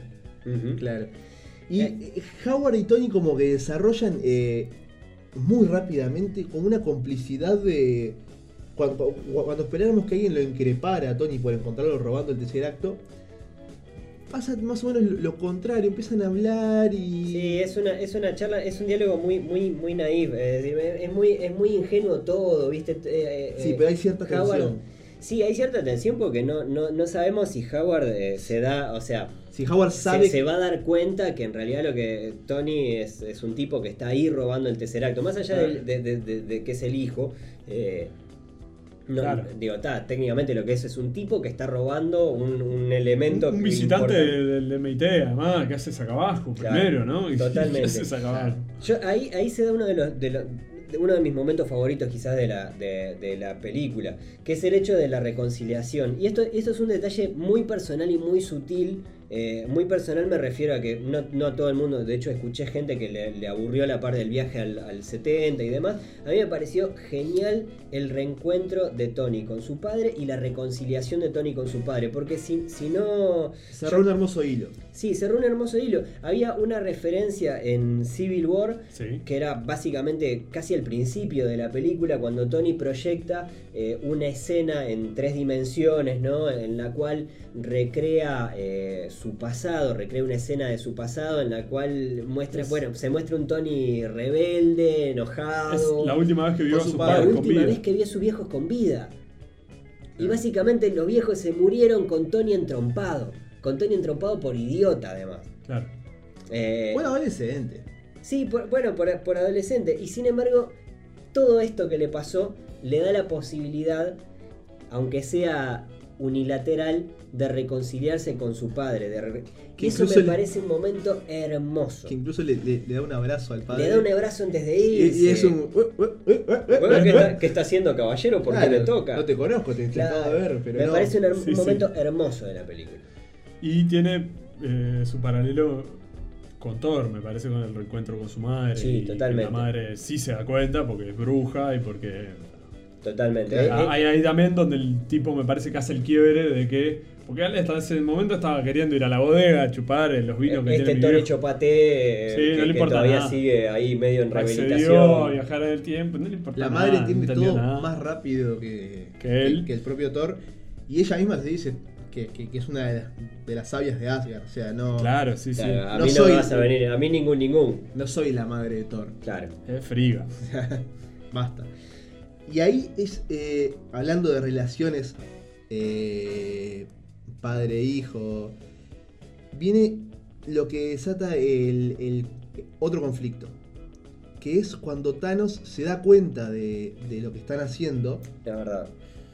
Raíz- Esa red wifi, ¿no? esa- es- ese wifi que agarró. Porque a la nébula. ¿Es, es la nébula Yo pensé- 2014 pensé o la nébula inmediatamente, 2020? Grupo Gamma, conéctese usted. No, porque como Claro. tener la camarita eh, vigilando, Claro, pero. ¿no? Es raro. Qué porque, tenso. porque estaba suspendida Nebula, como Sí. siempre que la, la, la cagaba. Penitencia, Sí, estaba penitencia. cagaba. Sí. Un correctivo. Y arranca a proyectar la Nebula del 2014 lo que la Nebula del 2020 y algo Está bien. había visto. Para mí ese momento es súper tenso.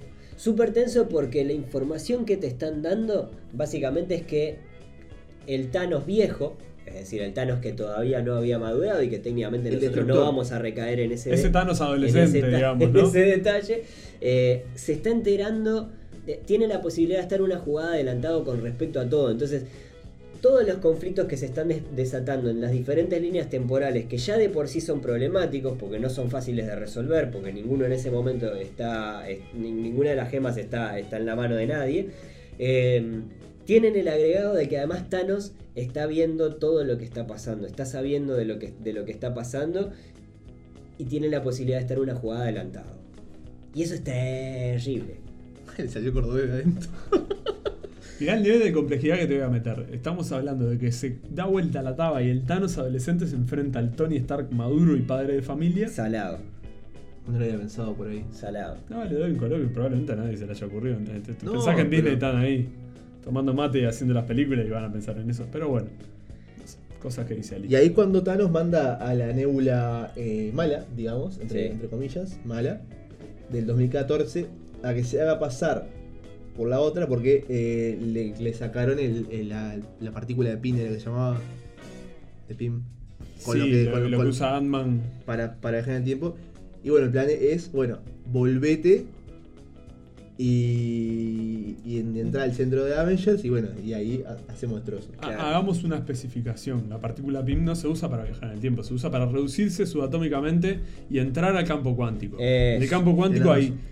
Túneles, ramificaciones, mm, no sabemos cómo, que Tony Stark logra mapearlos y hace unos GPS personales. Hace Mm. unas pulseras que son GPS para Esas cosas que moverse. hacen en, en el desayuno. en El el que tiempo. desayuna te, te arma un GPS Claro, de, de viajar en el tranquilo, tiempo. porque el tipo llega de vuelta, le trae el escudo al capitán, hay una escena muy interesante ahí, y dice, vos, tratá de esconderlo porque no traje uno para todo el mundo, Claro. muy gracioso.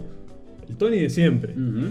Y que además vemos cuando Hulk está probando la máquina con, con Ant-Man y no saben bien todavía cómo calcular eso que, que Tony Claro. les resuelve cuando llega, nos muestra otra cosa interesante, que pueden viajar y volver más jóvenes o volver más viejos. Claro, porque lo que dicen es. Están haciendo pasar al tiempo por Ant-Man en vez de Ant-Man por el tiempo. Ah, eso voy. ¿Y qué me parece que, que habilita esto? Yo creo que nada, Que- no dan puntadas sin hilo. Me parece un Marvel. concepto eh, fantástico y ultra simplificado para todos los mortales que no sabemos física cuántica. Lo ultra simplificaron con, con, con eso. Es como explican en Futurama cómo, cómo la nave de Planet Express puede volar más rápido que la velocidad de la luz. Porque la nave no se mueve en el universo, el universo se mueve. para que- es un absurdo, pero.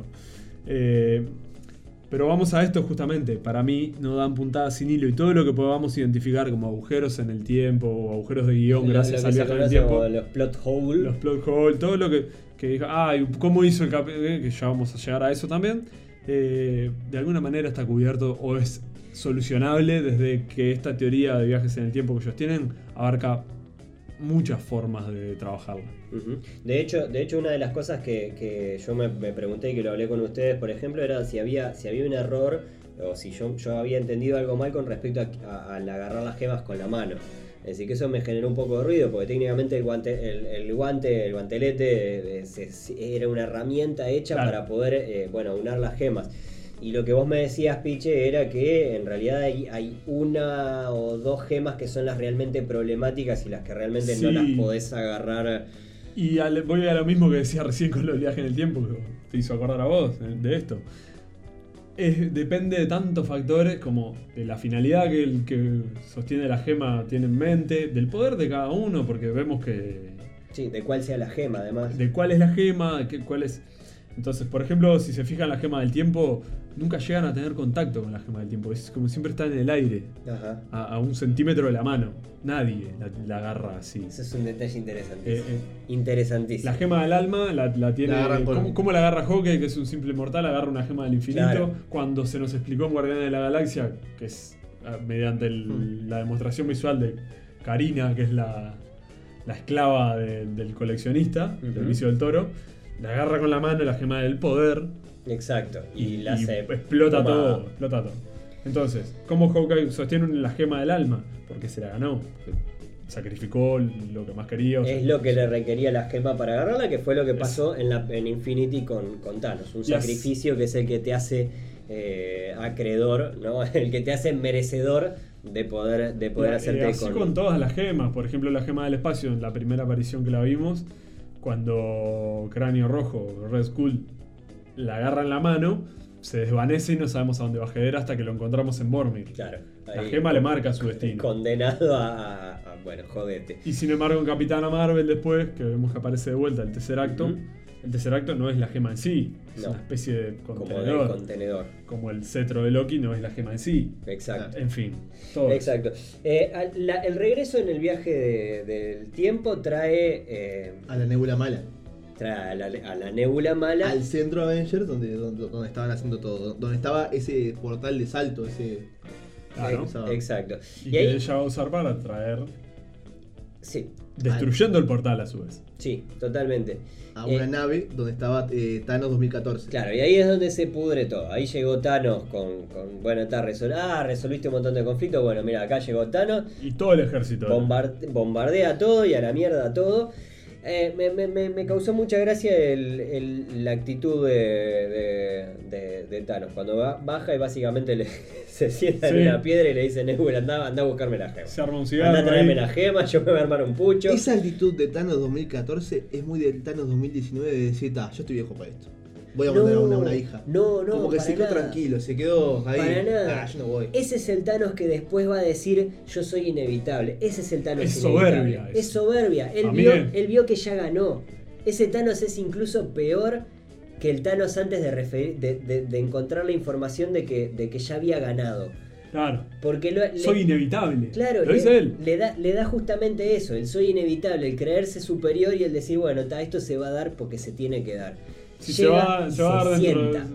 Se sienta, ¿No? se caga en todo. Dice, "Eh, ta, esto se da". Y, es- y técnicamente es la, su objetivo de vida que le podía llevar 20.000 años, lo resumen, po, en 5 minutos agarro el guante, me voy a la mierda y está el cometido de mi vida.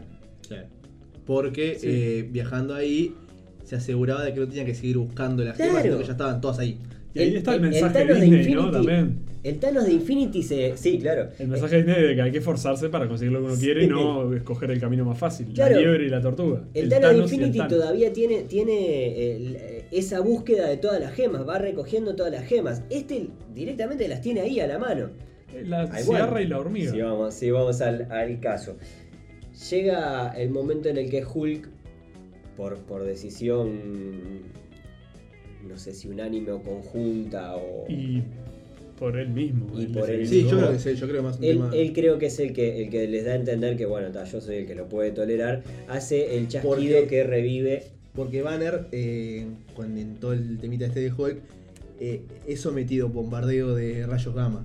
Que es la misma exacto. radiación que emite las gemas. Exacto. Por eso es que él supone que en una primera instancia él, él tendría más posibilidades de asimilar esos, esos impactos de radiación y no sufrir daños vitales, daños mortales. Claro, y que además ya te da.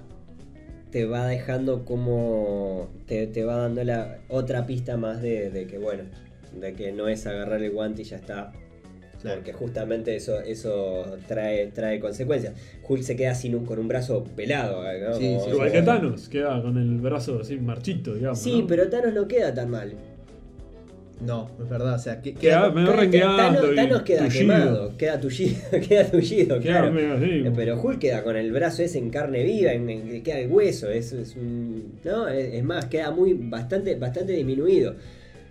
Pelea, coso, batalla épica, momento hermoso. Antes del bombardeo, el primer- la primera destrucción es que trae la nave, Sí, ¿no? Claro, claro. Trae la nave, trae a todo su, su ejército. Y su es la propia nave que cuando aparece ahí hace mierda todo. Además, recordemos que Thanos era, era un, un derrocador de mundos, era un, era un- ejército poronga. Es decir, Ah, ahí te, ahí sí, te, sí. Thanos, Thanos. Vemos aparecer las naves de los Chitauri, vemos aparecer las naves esas que se clavan de punta que, que aparecen en Infinity y en Wakanda. Claro. Aparecen todos los mm, soldaditos de plomo causados desde, desde el principio, ¿no? Y ahí es cuando aparece por segunda vez Capitana Marvel. Que es cuando todo parecía complicado por estas naves que decías vos. Aparece ella y la parte al medio.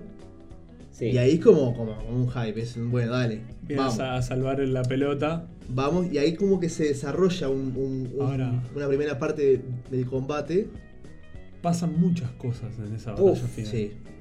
Pasan, Pasan, muchas pasan muchísimas cosas. Es, demasiado a- épica. Hablamos de cómo le queda el bracito a Hulk, pero no, no sé si fuimos explícitos en, en el hecho de que ese chasquido es el que vuelve a la vida a todos los muertos. Totalmente. Y a mí me interesa saber A todos si los muertos por el chasquido. A los muertos por el primer Por el chasquido primer cinco años antes. Claro. Me interesa saber cómo va a ser Marvel, y esto es lo que yo quiero ver, que, que se hable y que pase en, en la próxima película de Spider-Man, que es Far From Home. Sí. Un mundo que estaba con los barcos abandonados y toda la gente, de repente vuelve todo el mundo y nadie sabe, vos, Claro. tu, Sí. tu- tu padre que desapareció hace Es- cinco es un- años es con el conflicto chasquido. tremendo. ¿Cómo se reacomoda ese mundo, ese, universo? Porque, como bien dijimos antes, no solo es acá, hay No. miles de planetas donde está pasando lo mismo. Entonces, eso, de De alguna verdad. manera van a tener que encararlo. Claro, ¿no? recordemos que los que vuelven, es decir, esta batalla se desarrolla ya en el tiempo en el que, en el cinco, Cinco años años después. después. Y ahí Cinco cuando vuelven, años el- después. El único que sabía que podían volver Sí. era Doctor Strange. Sí, claro. Y se toma el trabajo de, no sabemos en cuánto No. tiempo, organizar a todo el mundo y traer. Desde Wakanda trae a los, a los hechiceros de su clan, de- ¿no? Porque vienen muchos hechiceros. Claro. Aparece Howard the Duck. Claro. El pato Howard viene con los guardianes de la galaxia. Con los Ravagers, con los... los- Sí, sí, de, de Sí. Howard the Duck me acuerdo, pero no, me- Eh, no, no sé dónde, dónde No lo vi en el momento, pero lo leí después y vi las imágenes y aparece Ah, claro. atrás de Winter Soldier Ta- con una es escopeta todo- en la mano. Es toda una locura. Acá volvemos a lo de la milhoja. Acá te deja, te deja contento al más fanático, como te deja. La escena, la batalla final es hermosa, y más allá de que la batalla final es hermosa, eh, tenés muchísimos detalles, está llena de detalles. Este momento es el- en el que en mi cine, por lo menos, en el momento en el que yo la vi, que supongo, eh, por, por un tema lógico, era el día del estreno, había muchos fanáticos que la miró con mucho... Pero ese momento fue el momento barra de, de estadio, ahí se gritaron goles. Goles, goles, goles. Se gritaron goles. Y el gol más importante probablemente haya sido, o el, o el que más se gritó, fue el martillo de, de Thor y el Capitán América con el martillo de Thor. Claro, porque peleaban Thor y Thanos Y de la nada le, eh, apareció el martillo y le, le, le- le- le encajó un. Vos, se gritó un gol. Y, y ese grito tan infantil del Thor de Ragnarok, ¿no? Del- de cuando El- aparece Hulk y. ¡Lo sabía! Yo lo sabía, ¿no? Que lo vimos en, en Age of Ultron cuando juegan a, a ver quién puede levantarlo y se ve como un Que el- milímetro. Sí, que- Que lo único que hace Y, y Thor levanta las cejas así como diciendo. y que le cambia la cara completamente a Thor ahí en ese momento. Y, y Steve dice, ah, qué difícil, oh, no pude, no puedo. no puedo". Y queda. mm.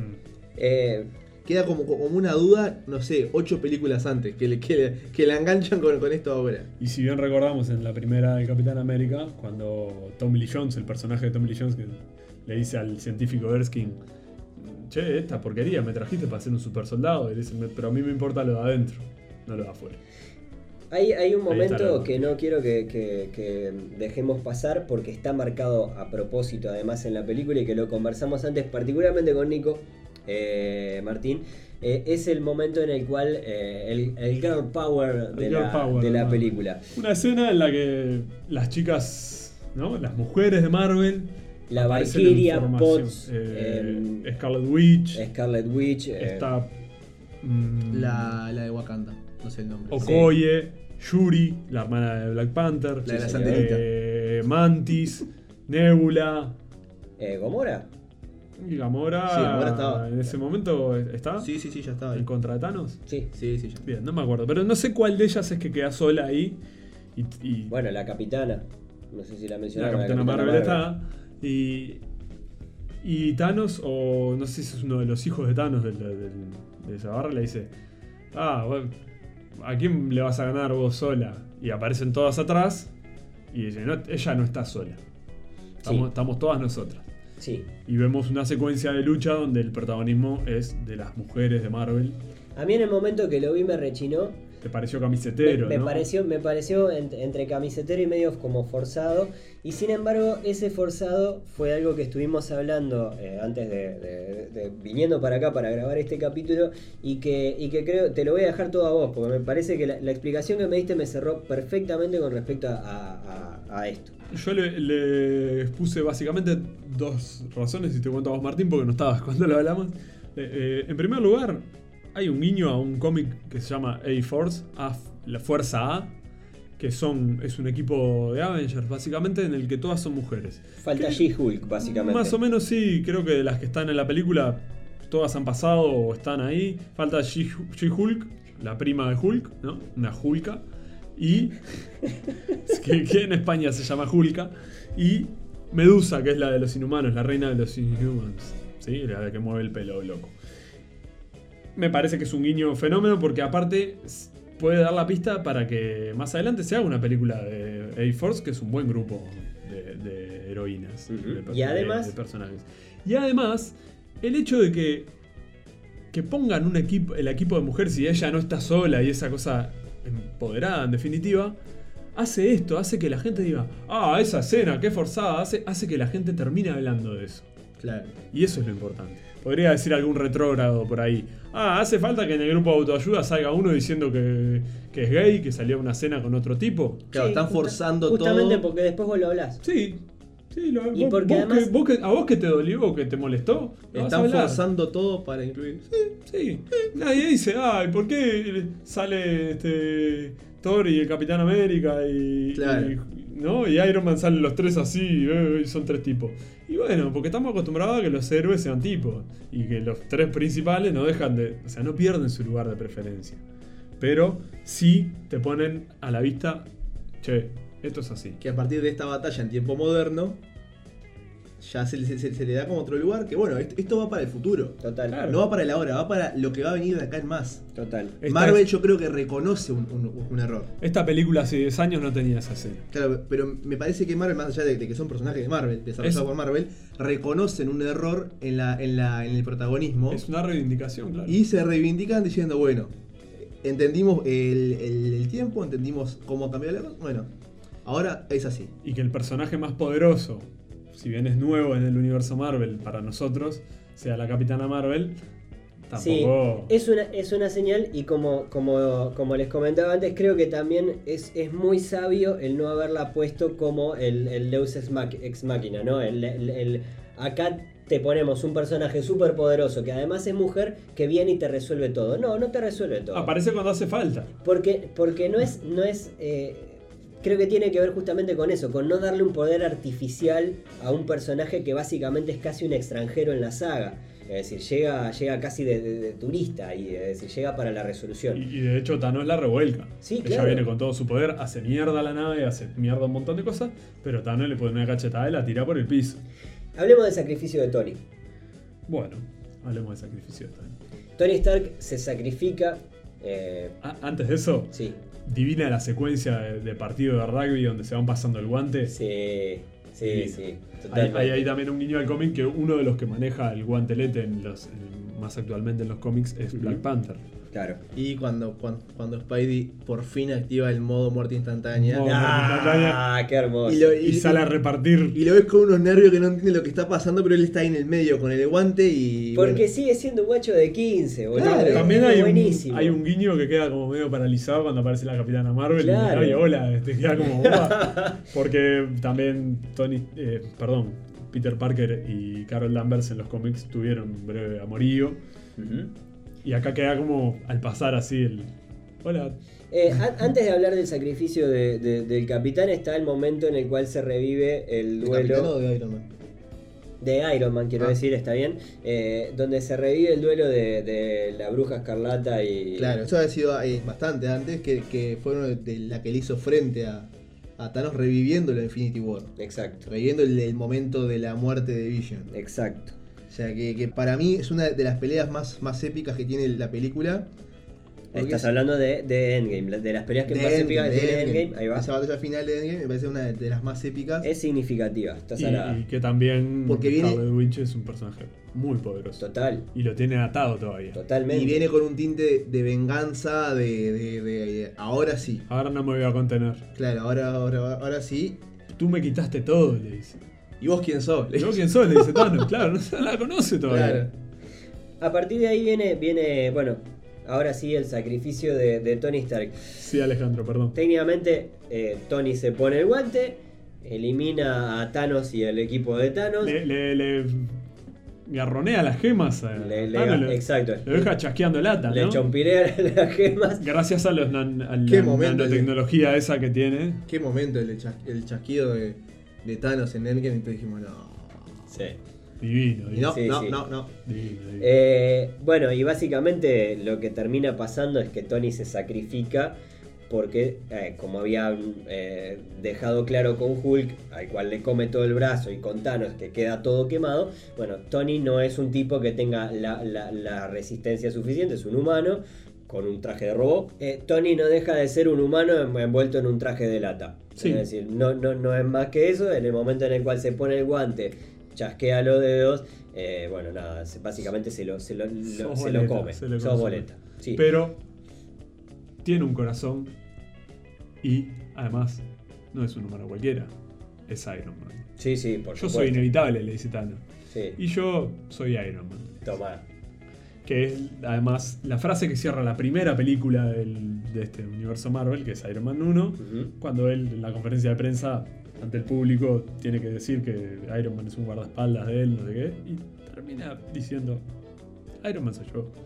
Yo soy Man. Sí, eh, eso, eso, bueno, para empezar, ahí fue cuando se gritó probablemente otro de los goles más importantes en la sala, yo soy Iron Man, ¿no? Es decir, yo soy inevitable y todos quedamos como... "Ah", El El chasquido. chasquido y yo soy Iron Man. Pero esto trae como consecuencia que Tony Stark no sobrevive y se genera lo que a mí me, lo que yo viví como el silencio más importante que he visto en una sala de cine. Moqueos. Sí, sí, no solo moqueos. Es, es como ese silencio profundo y angustiante. Yo lo sentí como un silencio húmedo. Es decir, Sí. como un silencio de. de, de, de- vos, Pesado y gris como que un se chumbo, escuchaba, se escuchaba el silencio, ¿entendés? Sí, sí. Que pasamos de la tribuna de estadio, coso, no sé qué, se fue platicando y en un momento empieza el funeral de Tony y estábamos todos muertos. Y, y antes estaba. Estábamos todos la- en el funeral. estábamos la todos en el funeral. Ale, ese pequeño intercambio de, de De Tony con Peter. Peter yendo a, a la, a la Infinity dada vuelta, ¿no? A la muerte de Peter Parker, al revés. El Se- Señor Parker, me siento mal. señor Parker, claro. Y, y hagas esto. Y bueno, y Pepper, Claro. asumiendo que, Que lo perdió. Que la perdió. Que el tipo, el tipo que arriesgó. eh, Ella sabía que en algún momento iba a pasar. Sí, que de hecho en el funeral de Tony también se ve eh, el mensaje que graba como por las dudas y que esta Mm, vez su sí el mensaje por las dudas este, no, no dejaba de ser el, el, bueno, el saludo de despedida para con su hija y para con su familia y para con, con sus amigos. No sobrevivió. Se murió Tony Stark. Perdimos a- además de, la- de a Black Widow y eh, perdimos a Tony Stark. Perdimos a Iron Man.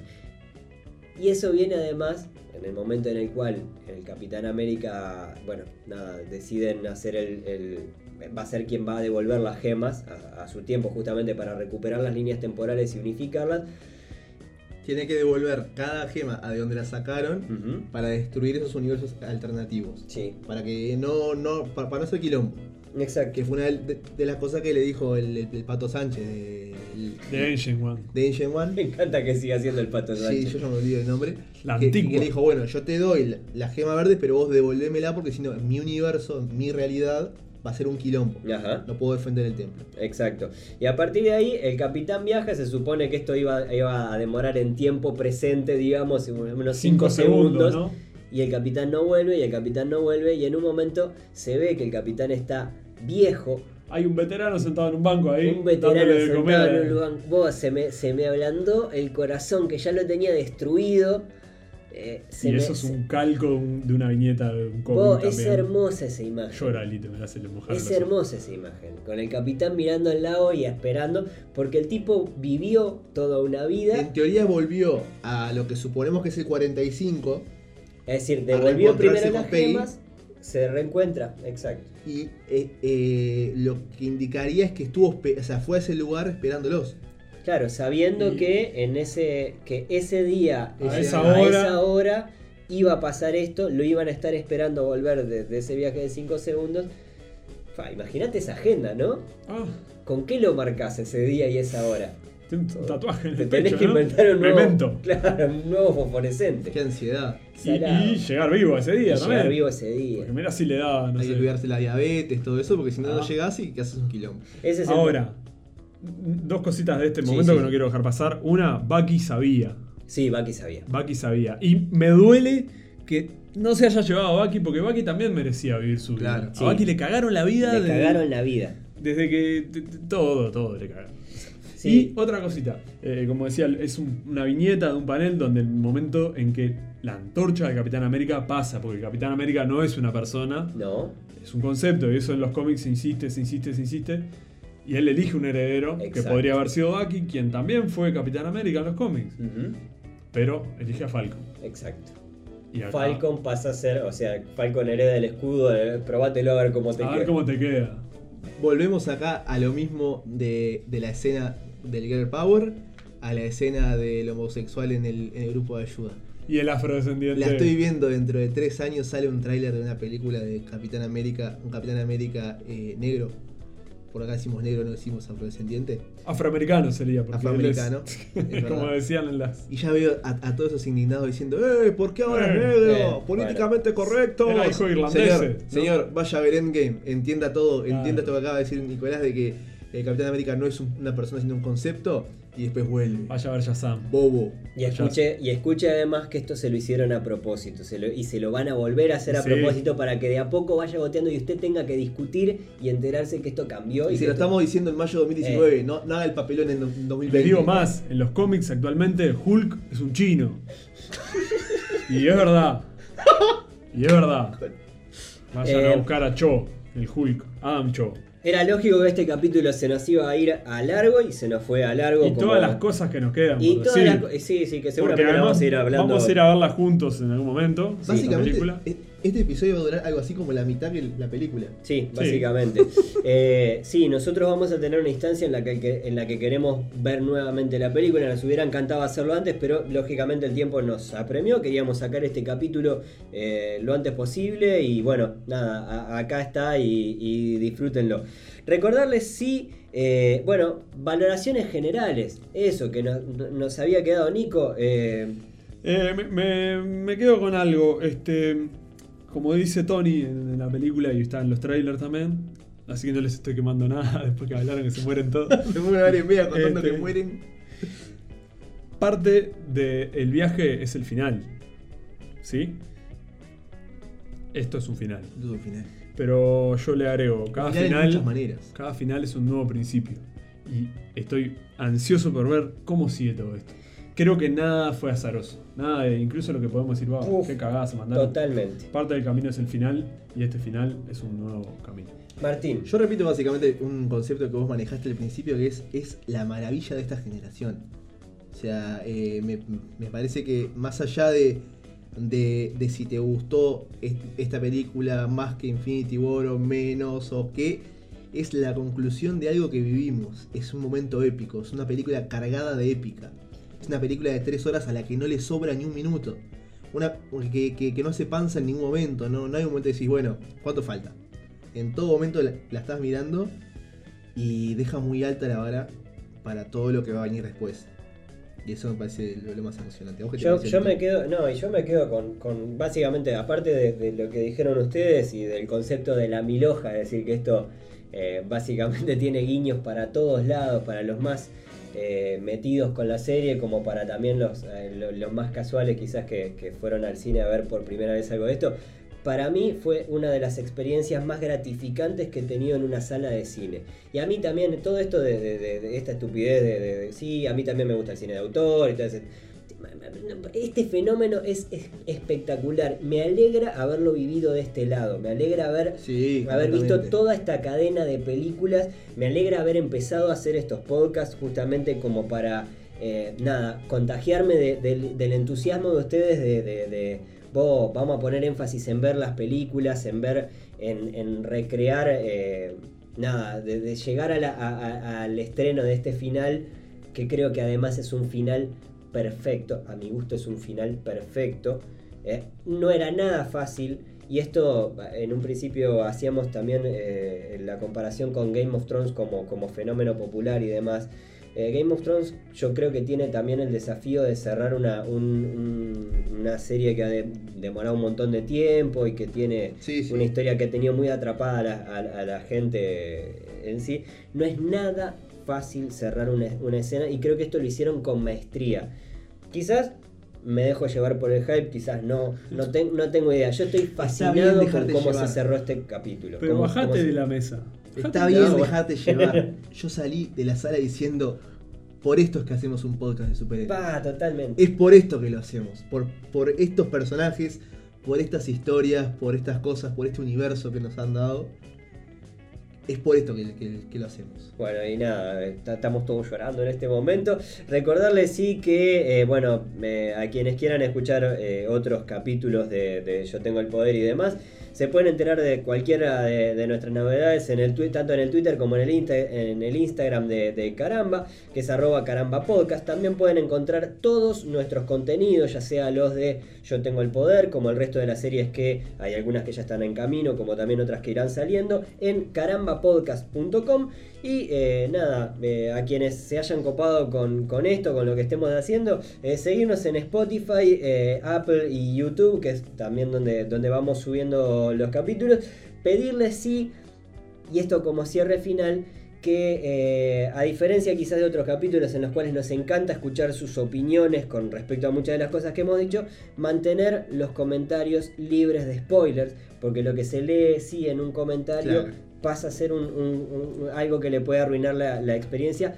Yo soy partidario y nosotros creo que somos partidarios de mantener esto lo más intacto posible para que alguien lo pueda vivir con la, con la alegría con la que lo vivimos nosotros. Si no aguantan el, el pichí, digamos, manden mensaje Manden privado. mensaje Eso, eso privado, iba a decir, manden- los memes, tenemos- los memes se los mandan a Nico por mensaje privado y él se encarga de Nico los va a disfrutar además. Arroba Cabo Piche en Twitter. Y ahí lo, lo van mandando de uno por uno, que, que él cada 15 minutos está tirando un meme nuevo de, de Avengers, no sé dónde estoy, estoy fabricando y todo, ya estoy.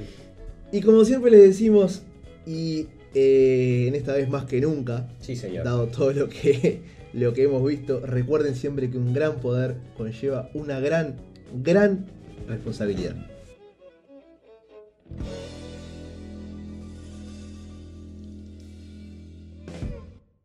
Estás escuchando Caramba Podcast. Podés encontrar más episodios en carambapodcast.com o seguirnos en Twitter e Instagram, arroba carambapodcast. ¿Sabes que no hablamos del cameo de Stan Lee?